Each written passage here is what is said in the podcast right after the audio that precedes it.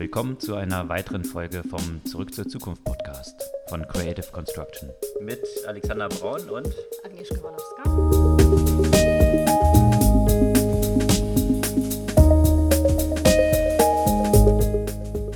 Was sind die News der letzten Woche gewesen? War das gestern, dass der Bundeskartellamt äh, Facebook verboten hat? Nein, nicht schon wieder Facebook. Ja, ja, ist aber schon wieder. Und ich muss sagen, das ist mal vielleicht gar nicht so schlecht, was der deutsche Regulierer mal gemacht hat. Oder ja, es stellt du? so ein bisschen, vielleicht kannst du noch mal umreißen, aber es stellt ja so ein bisschen das Geschäftsmodell von Facebook in Frage, zumindest in Deutschland. Aber wirkt ja auch genau dem entgegen, was Facebook ja letztens äh, noch stärker machen wollte und nämlich die ganzen Dienste zu verknüpfen. Aber was ist denn passiert? Genau, was ist passiert ist, Bundeskartellamt hat Facebook verboten, die Daten aus verschiedenen Quellen zusammenzuführen. Ähm, also aus verschiedenen Quellen heißt WhatsApp, Instagram, Facebook, Mhm. Wenn die Nutzer dem nicht explizit zustimmen. Und auch von Websites, Und auch wo von der Button Drittseiten, genau, auch von ist, ne? Drittseiten, genau, genau. Ja. Ich muss sagen, ausnahmsweise habe ich, würde ich sagen, diese Entscheidung, an diese Entscheidung nichts auszusetzen. Ja. Also mal ein bisschen Gegenwind, äh, was, was äh, die, die Daten, das Datensammeln und Aggregieren da von Facebook angeht. Nachvollziehbar, dass es für Sie jetzt nicht unbedingt im Interesse ist, weil Mhm. Ähm, je mehr Daten Sie über einen Kunden haben, desto mehr Targeting und so weiter können Sie machen. Bloß, ähm, ja, Im stellt sich Interesse die Frage. des Nutzers. Ja. Ja, eine weitere Regulierungsgeschichte, ähm, die hatten wir ja auch schon ein paar Mal, diese Copyright Directive Oh ja. die jetzt hier äh, schon ein paar Runden dreht in Brüssel. Da gibt es jetzt eine neue Version von dem Artikel 13. Trockene Geschichte. Artikel 13 äh, geht es nochmal um diese Upload-Filter. Und ähm, da ist ja der liebe Herr Voss von der CDU sehr aktiv und versucht darzustellen, dass das eine ganz tolle Sache sei. Jetzt haben aber selbst viele Medienunternehmen, äh, das war heute in Schlagzeilen, auch Bertelsmann jetzt gesagt, dass es ziemlicher Quatsch ist, was Das dort ist noch äh, schlimmer als die, die ursprüngliche Idee. ja, und dass äh, die nicht dahinter stehen und Mhm. äh, ja, es wirklich keinen, keinen weiterbringt, weder den Rechteinhabern noch irgendwelchen Plattformbetreibern und so weiter. Geschweige denn Nutzer. Nutzer, ja, ich weiß nicht, ob Nutzer da eine Rolle spielen Nein, wahrscheinlich in, nicht. In dieser Betrachtung, aber in jedem Fall ähm, ist es, äh, macht es irgendwie keinen Sinn. Wie gesagt, viele Medienunternehmen sind da jetzt auch drauf äh, eingeschwenkt, was Voss dann zu dieser Aussage genötigt hat, dass äh, diese Maßnahme oder diese Äußerung von Bertelsmann äußerst kontraproduktiv sei. Ich würde das mal als ein Kompliment dann betrachten, wenn es von Post kam. Zu Facebook noch hatte ich noch eine Sache, Ah. aber mal ausnahmsweise nichts Negatives. Und zwar gab es einen interessanten äh, Beitrag bei Wired, äh, How Facebook Has Changed Computing. Und da geht es um den Beitrag von Facebook zu der gesamten Open Source Community und zu der Weiterentwicklung von äh, vielen äh, Tools und Anwendungen, die eben Facebook nicht nur für sich behalten hat, sondern auch wirklich äh, der gesamten Open Source Community zur Verfügung gestellt hat. Und äh, da gibt es eine ganze, ganze Menge, äh, inklusive neue Möglichkeiten, eben Interfaces für Web und Mobile zu bauen, aber vor allem sehr viel in dem Bereich ähm, Datenbanken, Big Data, ähm, Artificial Intelligence. Und äh, zum Beispiel hat Facebook noch äh, lange, also noch ein Jahr bevor Google zum Beispiel TensorFlow Open Source zur Verfügung gestellt hat, ähm, schon äh, die eigenen ähm, Algorithmen mit der Plattform Torch äh, schon 2015 eben zur Verfügung gestellt und äh, somit auch äh, die Entwicklung ja auch vorangetrieben. Und das gleiche gilt dann zum Beispiel für Cassandra, das ist so ein äh, Datenbanksystem, das mittlerweile von ähm, auch vielen weiterentwickelt wird, wie Netflix, Instagram, Apple. Ähm, da äh, war ja auch Facebook ähm, eine der, der ersten, äh, der wichtigsten Beitraggebern. Also nicht alles, ähm, auch wenn das mal ähm, ab und zu so klingt, ähm, äh, ist natürlich eine ganze Menge Shitstorm rund um Facebook und zwar verdienter Shitstorm, aber mh, ist vielleicht mal auch interessant, äh, die Sachen zu betrachten, wo der Beitrag ja auch positiv war. Mhm. Was Open Source angeht, äh, hat auch Elon Musk, ich Ah, glaube, letzte ja, Woche ja. bekannt gegeben, Ja. dass sämtliche Patente von Tesla auch also Open Source, freigegeben, mhm. Open Source gemacht werden. um, so seine Begründung, äh, Tesla ist zu langsam, alleine die ganze Welt zu ändern. Also sollten alle mithelfen. Ähm, das passt natürlich ganz, ganz gut in diese PR-Story rein. Mhm. To make the world a better place. Also eben die Welt davor zu schützen, dass sie an den Abgasen zugrunde geht und Richtung Elektrifizierung und äh, Elektroantrieb geht. Das ist sicherlich auch noch eine ganz spannende Entwicklung. Und es sind interessante Zahlen von dem Consumer Research in den USA rausgekommen, mhm. die regelmäßig erheben, welches das Auto ist, was die Neukunden oder die sich gerade gekauft haben, mit dem geringsten Bedauern oder Regret, also Regret Rate äh, am geringsten ist. Also welche Autokäufer sind am, am glücklichsten, unzufrieden. genau, am glücklichsten mit ihrer Entscheidung, die sie mhm. getroffen haben. Und lange Zeit war da klassisch Porsche 911 äh, ganz oben. Das ist jetzt von Tesla Model 3 überholt worden. Also, und zwar mit Ratings, äh, wie sie bisher noch nicht da gewesen sind. Von daher hier Tesla 3 ganz klar an der Spitze jetzt von, von den äh, glücklichen Käufern. Und äh, nochmal apropos Making the World a Better Place. Ja, offenbar ist ja alles äh, diese Woche so positiv. ähm, auch eine, ein interessanter Beitrag von Google das ja auch ziemlich durch die Medien gegangen ist. Google hat eine Applikation für Personen, für gehörlose Personen oder Personen mit äh, einem eingeschränkten Gehör, eine Applikation rausgebracht, die äh, fast äh, in Echtzeit Sprache transkribieren kann und äh, somit äh, in, in vielen Situationen eben den, äh, den gehörlosen Personen eine ähm, nahezu, sagen wir mal, normale Kommunikation ähm, ermöglicht. Und nicht nur das, äh, Google, also das ist alles auf den Android-Geräten, sondern auch noch ein, ein Sound Amplifier. Das, ein Verstärker. Genau, ein, ein Verstärker, äh, dass ähm, Personen, die jetzt ähm, eingeschränktes Gehör haben, äh, ermöglicht, äh, einfach besser, besser zu hören. Also quasi eine Art in Android eingebautes Hörgerät. Da musste ich ja gleich an so Startups wie Mimi denken und äh, mich gefragt, inwiefern das ja potenziell deren äh, Geschäftsmodell ähm, so ein bisschen in Frage stellt, wenn das äh, auf einmal automatisch auf allen Android-Geräten. Mimi ist ein Startup hier aus Berlin, genau. aus, äh, von Atlantic Labs äh, mhm. finanziert unter anderem. Ja. Genau, das eben genau das macht, äh, dieses äh, Hörerlebnis einfach zu verbessern und zu individualisieren. Und wenn das jetzt wirklich so ein natives Teil von Android sein wird, dann kann es sein, dass, dass der Bedarf für diese App geringer wird. Okay. Also das Geschäftsmodell da so ein bisschen in Frage gestellt ja. werden könnte. Zum Thema Geschäftsmodell in Frage gestellt sind wir wieder auf der positiven Seite. Ähm, wir hatten ja in den letzten Wochen immer wieder über die Probleme im Journalismus und dem Geschäftsmodell Journalismus berichtet. Zunächst hatten ja da die Tageszeitung drunter zu leiden, äh, dann BuzzFeed und so, also diese klassischen Online-Nachrichtenplayer, von denen man dachte, die sind die Zukunft des Journalismus. Jetzt hat die New York Times Zahlen bekannt gegeben und die sind erstaunlich positiv ausgefallen. Mhm. Ähm, und zwar äh, sind die Werbeeinnahmen, die die New York Times derzeit online erzielt, höher als die sie mit der Printausgabe erzielt. Und auch die Gesamteinnahmen, die sind noch nicht ganz on par mit, mhm. den, äh, mit der Printausgabe, äh, liegen so im Bereich von, von 40 Prozent.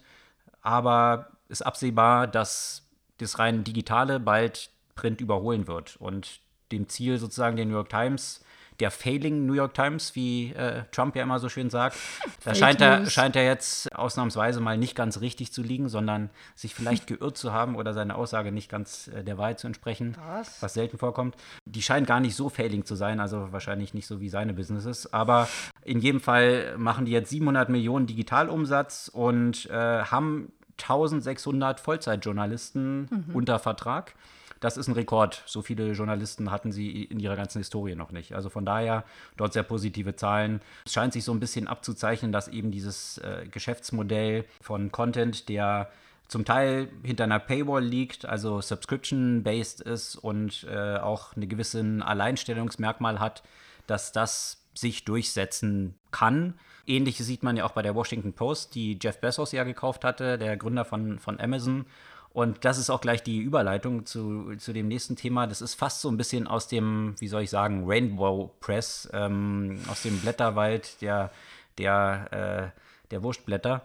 Ähm, hier, also nicht die Washington Post, äh, die sicherlich nicht, aber es gibt ja so eine andere nette Zeitung in den USA, der National Enquirer. Mhm. Der Besitzer des National Enquirer ist ja ein sehr guter Freund von Donald Trump mhm. und dementsprechend ist er auch nicht ganz so happy über Großteil der Berichterstattung, die so einer Washington Post über Trump zum Beispiel stattfindet. Jeff Bezos hat aber immer klar gesagt, er will die, die journalistische Unabhängigkeit der Washington Post äh, aufrechterhalten und er mischt sich da gar nicht ein, äh, weder positiv noch negativ. Jetzt hat der National Enquirer kürzlich Privatnachrichten und Fotos von Jeff Bezos veröffentlicht. Das dreht sich alles um die, um die Trennung und die Scheidung von äh, Jeff Bezos von seiner Frau. Und äh, anscheinend hat er eine Freundin schon eine Weile und hat der so ein bisschen anzügliche Nachrichten geschickt, die auf merkwürdige Weise irgendwie in der Hand von National Enquirer gelandet sind. Und Jeff Bezos hat da als Reaktion drauf ein ja, Research-Team dort angestellt, die mal rausfinden sollten, wie diese Informationen überhaupt dort gelandet sind. Und im Zuge dessen sind ganz interessante Sachen bei rausgekommen, wie zum Beispiel äh, der Owner des National Enquirer Meetings zwischen Saudi-Arabien und Trump organisiert hat. Alles auch noch so im, im Zuge dieser Khashoggi-Affäre. Und die Nachricht, die heute eben rauskam, Jeff Bezos hat äh, E-Mails jetzt veröffentlicht. Anscheinend hat der National Enquirer jetzt versucht, Jeff Bezos unter Druck zu setzen und hat gedroht, weitere, weitere Fotos von ihm zu veröffentlichen, Nacktbilder und so weiter, wenn Jeff Bezos diese Nachforschung nicht einstellt. Also ganz klar Erpressung. Und äh, Jeff Bezos wollte sich davon, wie es heute dann rauskam, offensichtlich nicht unter Druck, Druck setzen lassen, hat diese E-Mails veröffentlicht und auch gleich damit in diesen E-Mails veröffentlicht, um was für Bilder es sich von ihm handelt. Also quasi dem das, das Pulver aus der Flinte genommen, um mal klarzustellen, dass Journalismus nicht so funktioniert, dass man versucht, andere Leute zum Schweigen zu bringen. Eine weitere ganz spannende Entwicklung aus diesem ganzen Krypto-Umfeld.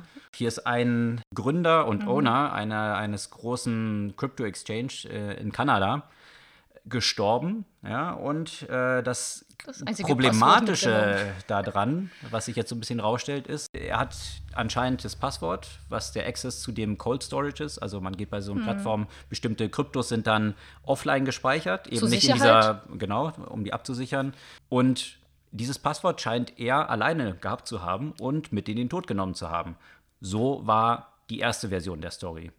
Jetzt hat sich aber im Nachhinein so ergeben, dass der komischerweise eben nach Indien gefahren ist und dort irgendwie so ein Orphanage, also so ein Waisenhaus mit Spenden eröffentlichen wollte und dort dann irgendwie mysteriös ums Leben gekommen ist. Jetzt fragen sich einige Leute, die auch schon vor dem Tod festgestellt haben, dass es da Unregelmäßigkeiten gab auf der und Plattform. Da geht es, glaube ich, um fast 200 Millionen Dollar. Da geht es ne? um 175 genau, Millionen 100, Dollar, 140 ne? Millionen Dollar, 150, äh, die okay. im, in diesem Cold Storage waren. Mhm die jetzt nicht mehr accessible sind und quasi die Leute, äh, denen das eigentlich gehört, nicht mehr rankommen, mhm. fragen sich jetzt einige, ist der wirklich ums Leben gekommen? Mhm. Oder ist es auch eine ganz willkommene Geschichte, ähm, sich mit 140 Millionen aus dem Staub zu machen?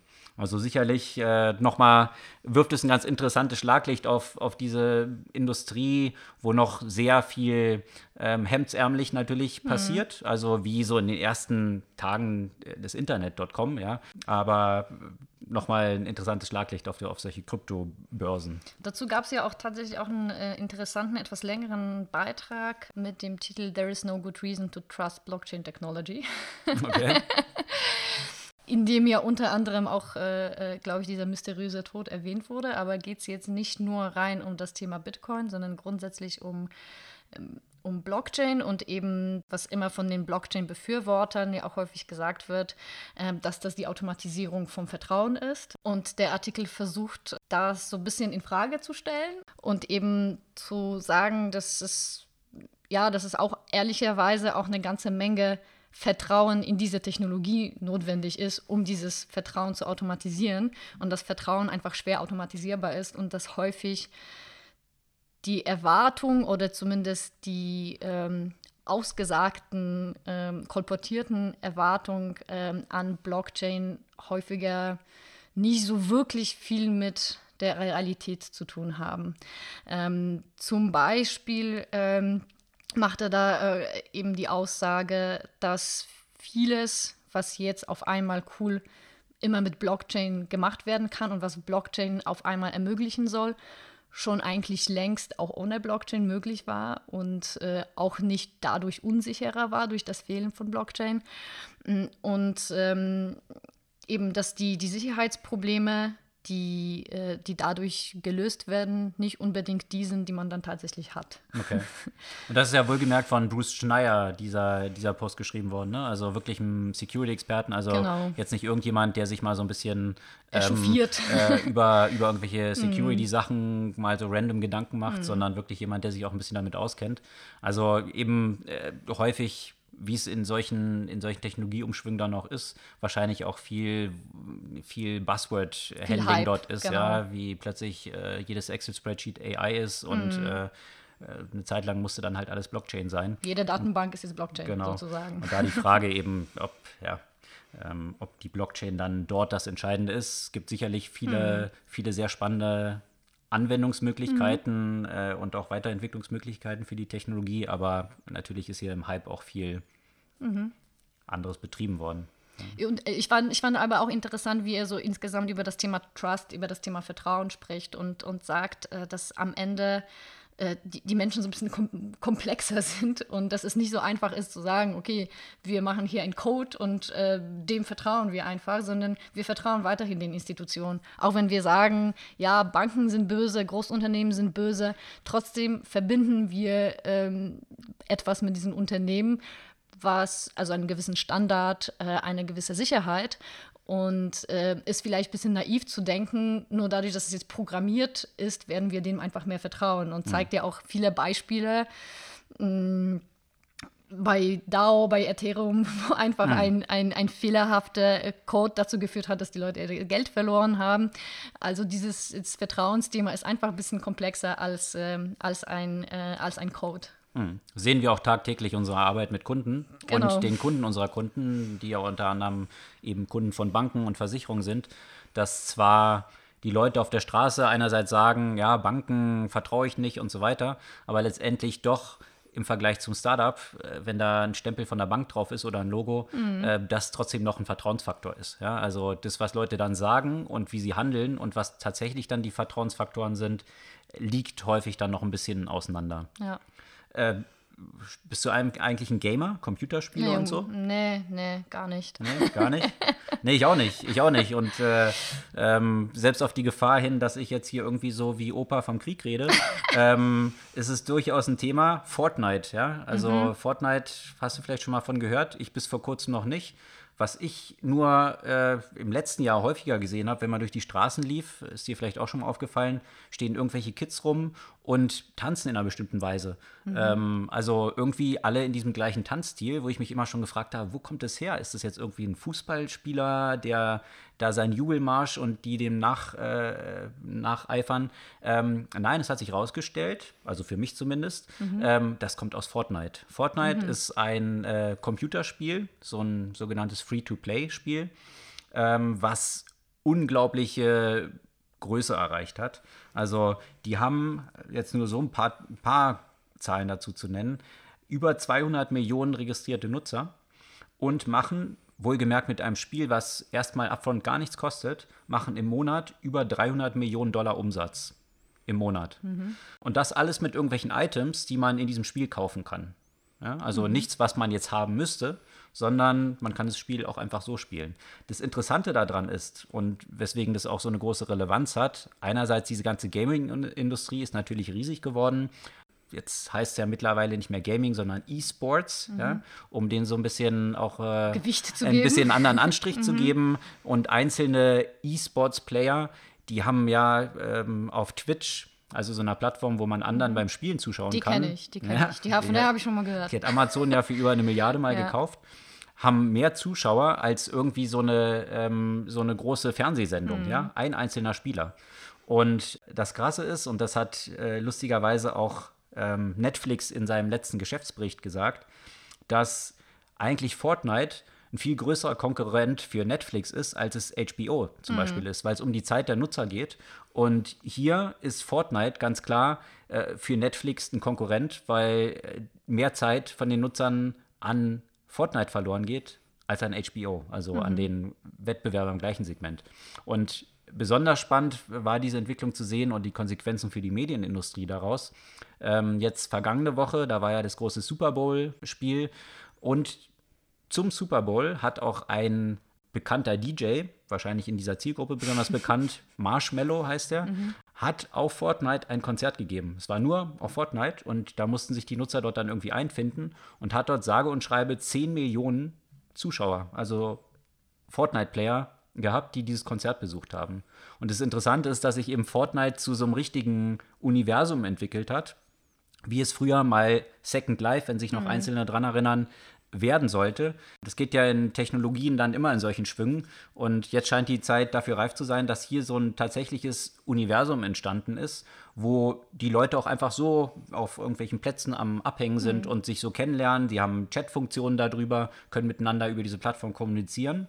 Vielleicht sollten wir mal jemanden einladen, der 15 Jahre jünger ist, der das äh, Phänomen noch ein bisschen mehr erlebt als wir. Genau, das wäre sicherlich spannend, können wir mal andenken. Mhm. Ähm, die Zahlen sind aber wirklich jetzt nochmal eine letzte Zahl zu den Nutzern. Fortnite, wenn man es mal vergleicht mit Google und Facebook, Google verdient pro Nutzer im Jahr 27 Dollar, Facebook 19 Dollar, mhm. Fortnite 96 Dollar wow. pro Jahr. Mhm. Also das zeigt so ein bisschen, wie profitabel dieser Bereich geworden ist mhm. und äh, ja, was, was das jetzt in diesem Beispiel mit dem DJ auch für die Musikindustrie, Netflix, für die Filmindustrie und so weiter bedeutet, wo also Gaming einfach überall, genau, über alle mhm. Medienbereiche eigentlich hinweggeht. Mhm. So, jetzt äh, habe ich nur so einen kleinen Sprung thematisch. Äh, einen interessanten Beitrag von Technology Review, der so ein bisschen das Thema ähm, Bias in der künstlichen Intelligenz äh, auseinander nimmt und ähm, die Frage versucht zu beantworten, wo diese Biases herkommen und warum sind sie so schwer zu, ähm, zu korrigieren. Ähm, und da identifizieren sie so drei Grundprobleme äh, damit. Also A, die Problemdefinition ist häufig nicht spezifisch genug. Zum Beispiel als Problemdefinition wird häufig, also häufiges Beispiel Kreditwürdigkeit genannt. Und dann kann man sich fragen, okay, was ist denn die Kreditwürdigkeit? Was, was hat das eigentlich zu, äh, für eine Bedeutung? Weil eine Kreditwürdigkeit kann A heißen, kann ich den ähm, Kredit möglichst schnell zurückzahlen, kann es aber je nachdem, was das Geschäftsziel äh, heißen, bin ich bereit, möglichst hohe äh, Zinsen zu zahlen, weil ich eben nicht so kreditwürdig bin und so weiter. Und deswegen mhm. ist diese Problemdefinition, kann ja halt relativ schwammig sein. Das nächste Problem äh, ist typischerweise eben die Datengrundlage. Da ist das beste Beispiel eben die HR-Algorithmen, äh, die Recruiting-Algorithmen, die zum Beispiel wenn sie auf historische Daten zugreifen, sind halt äh, Frauen in der Arbeitswelt jetzt nicht so besonders vertreten. Und wenn ähm, die Algorithmen versuchen, die bestehenden, aus Daten bestehenden Strukturen zu reproduzieren, ähm, haben wir sehr schnell wieder ein Bias. Und das nächste Thema, äh, was ich auch sehr spannend finde, ist eben Aufbereitung der Daten. Also das heißt, wir nehmen nicht nur die Daten, sondern in den Daten definieren wir die Attribute, die eigentlich relevant sein sollen für die Berechnung. Ja? Das, kann, das, das heißt, ich kann jetzt in meine Datengrundlage sagen, das sind die relevanten Aspekte, das sind die nicht relevanten Aspekte und dadurch ja irgendwie die Daten manipulieren. Und äh, warum ist es denn so schwer, eben zu korrigieren, wie es halt immer ist? Äh, das Thema Unknown Unknowns. Ja, wir ja. wissen nicht, was wir nicht wissen. Ähm, und ähm, also, also, ein gutes Beispiel war ja in diesem ähm, recht bekannten äh, Amazon Recruiting Algorithmus. Ähm, da wurde man ja das, was man schon weiß, ähm, hat man das ja exkludiert. Also zum Beispiel alles, was explizit gegendert ist, also alles, wo Frau erwähnt wurde und so weiter, wurde halt rausgenommen. Naja, ähm, da gab es aber weiterhin äh, also explizite Hinweise zum Beispiel auf Frauen. Also auch das, de, die Nutzung von Wörtern und so weiter, die sofort eben der Frau zugeordnet wurde und äh, somit zu diesem Bias beigetragen hat und als negativ gewertet wurde zum Beispiel. Dass Frauen bestimmte Worte häufiger nutzen als Männer. Okay. ohne, nicht, ohne dass explizit Frau oder Mann erwähnt nee, ist. Sozusagen. Ohne dass hm. was es mit überhaupt was mit Frau oder Mann zu tun hat, sondern es ist einfach nur bestimmte, bestimmtes Vokabular. Äh, das weitere Problem ist eben die fehlende Validierung. Also häufig ist es so, dass man mehr oder weniger mit den gleichen Daten testet, mit denen man ja den Algorithmus trainiert hat. Also man nimmt eine Datenbasis, die Hälfte nutzt man zum Testen, die äh, zum, zum äh, Lernen, die andere nimmt man zum Validieren und somit hat man eigentlich keine echte Validierung. Mhm. Ähm, und natürlich das andere, die andere Frage ist so ein sozialer Kontext und Fairness, also etwas, was ein Algorithmus ja bisher nicht in der Lage ist zu verstehen ähm, und relativ schwer ist zu definieren. Also der Beitrag ist relativ lang, ich finde aber, es empfiehlt sich ja auch äh, auf jeden Fall zu lesen, weil eben das Thema äh, Algorithmenethik dann doch immer wieder zu hören ist und meines Erachtens auch weiterhin ein wichtiges Thema ist, mit dem man sich auch beschäftigen sollte. Also für alle, die sich für AI, Algorithmen und, AI, und Bias, also Voreingenommenheit in einer bestimmten Richtung interessieren, eine Leseempfehlung. Nicht nur für die, sondern weil wir werden in der Gesellschaft doch alle mehr oder weniger von solchen Themen ja auch betroffen, früher oder später. Und deswegen ist es, glaube ich, ganz gut, sich da dessen bewusst zu sein. Ansonsten? Ja, ich, ich weiß es nicht, ob ich das, äh, das durchgehend schaffen werde mit den Buchempfehlungen, aber eben passend zu dem Thema. Äh, die Buchempfehlung äh, What to Think About Machines That Think. Das ist so ein Sammel Sammelwerk mit relativ kurzen Beiträgen von zum Beispiel Steven Pinker, Tim O'Reilly, Kevin Kelly, Nick Bostrom, Max Tengmark. Also mit mhm. all den Who Der Creme de la Creme genau. sozusagen, genau, die ein bisschen sich mit der mit Thematik, Thematik auskennen. Äh, auskennen. Und äh, das sind eben einfach recht kurze präzise äh, Beiträge, die so bestimmte Aspekte der künstlichen Intelligenz äh, beleuchten, also wirklich ganz, ganz unterschiedliche Aspekte. Äh, und ähm, eben die, die, versuchen die Frage zu beantworten, auch wie das in der Zukunft aussehen wird und was ist ja auch vielleicht erwünschte Gesellschaftsbild äh, in der Zusammenarbeit von Mensch und Maschine. Also lohnt sich auf jeden Fall immer wieder mal reinzugucken und äh, mal einen Beitrag davon zu lesen. Also die Buchempfehlung What to Think About Machines That Think. Genau. Alles klar, das soll es für diese Woche gewesen sein. Wir freuen uns auf euer Feedback und auf nächste Woche. nächste Woche wieder.